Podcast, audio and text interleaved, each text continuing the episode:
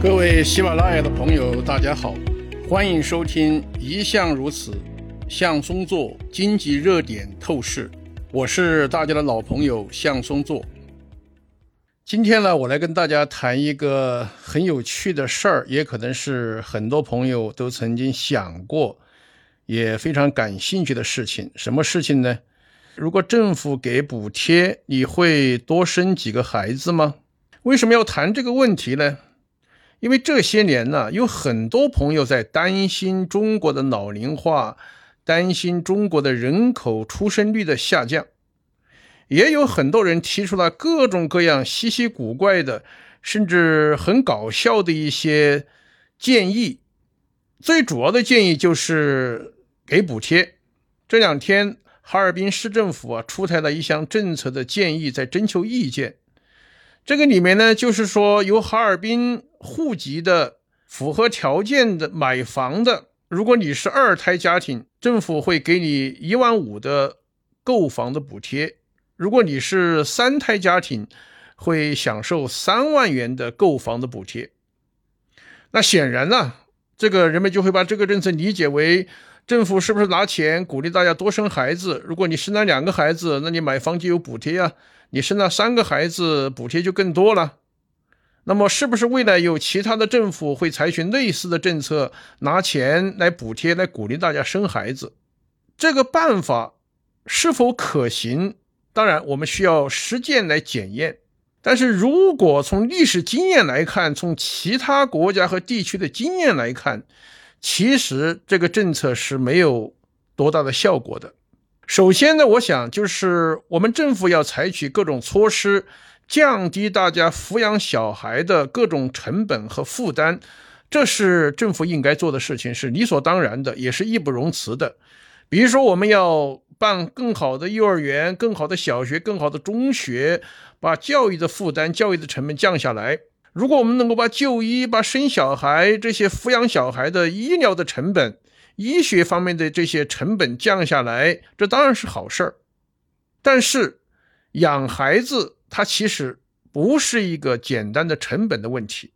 所以，我们大家知道，在经济学上，当然有很多经济学者研究人口的问题。但是，人口呢，在我们社会科学里面，它是一个专门的学科，有一个专门的学科叫人口学。人们选择生一个小孩还是不生小孩，还是生多少个小孩，它主要的不是一个经济的决策，并不是说这个成本降低了，或者有人给你补贴，就会一定多生小孩，它不是这样一个简单的关系。因为人选择生几个小孩，它主要的是人们对生活方式的一个选择的问题。比如说，我到德国去，德国很多年它的出生率就在下降。现在德国每个家庭平均只有一点五个小孩，也就是说，在德国有很多家庭，他们选择只生一个小孩，最多可能生两个小孩，生三个小孩的现在已经很少见。我们都知道，日本的出生率在这么多年一直是非常低的，而且还在下降。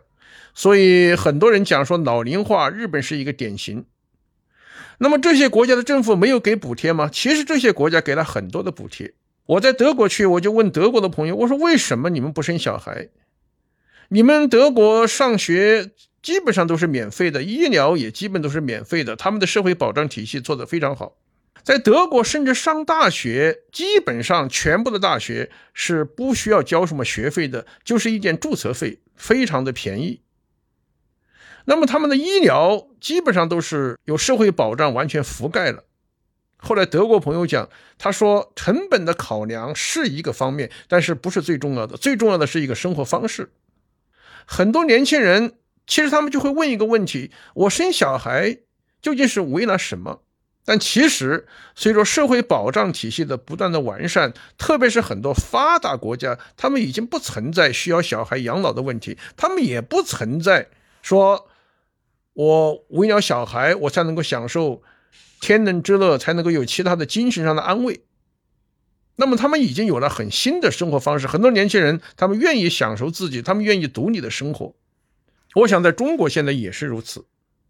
中国现在在一些特大型的城市，在一些很发达的地区、发达的城市，年轻人现在的很多选择是不结婚。所以我讲这个话题的意思，就是我们今天对于出生率的下降，大家第一不必要焦虑，因为这是一个很自然的现象，整个人类它就是这样的。随着人们的财富的增加，经济水平的呃增长，财富水平的增长，收入水平的上升，他很多人他就选择不结婚，他选择不生小孩。这个时候，你即使把养小孩的成本降低，买房的成本降低，就医的成本降低，教育的成本降低，他们也不一定多生小孩。那当然，很多朋友就担心呢，说中国未富先老，我们现在不是一个发达国家，我们现在都有很多老年人，现在可能六十五岁以上的人已经超过一个亿了，而且现在出生率下降，未来我们没有劳动力，我们劳动人口太少了，以后经济增长怎么办？很多人是这么担心。我想这个话题当然很复杂。不是一两句话可以讲清楚。不过我在这里只强调一点，就是大家会要注意到，世界上实现了发达国家这个目标，多数都不是人口众多的国家。世界上人口众多的国家，绝大多数没有进入发达国家行列。所以，我想从这个现象，大家可以得出一个基本的结论，也就是说，一个国家它能否成为一个高收入的国家，成为一个真正的发达国家。这个人口数量它不是最重要的，那什么最重要的？人口的质量才是最重要的。所以我认为，今天我们第一不需要去想各种办法，说拿金钱补贴鼓励大家多生小孩，也更不用担心我们的出生率的下降、人口的老龄化。当然，我们需要在社会保障体系，我们要把更多的财政收入转向社会保障体系的建设，转向教育体系的完善，转向医疗体系的完善。这个当然是必须的，必须要这么做，这是一个国家必须要应尽的责任和义务。但是，这个与鼓励出生是两码事。更重要的是，我们现在要改革我们的教育体系，也就是说，人口的数量没有人口的质量重要。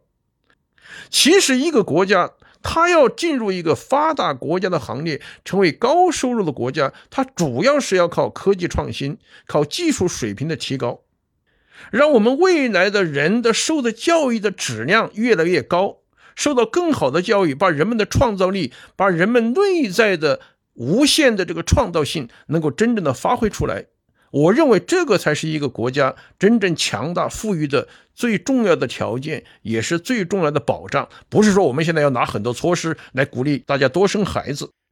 谢谢朋友们的关注。如果你也喜欢《一向如此》这张专辑，欢迎点击订阅，你将收到我的更新提醒。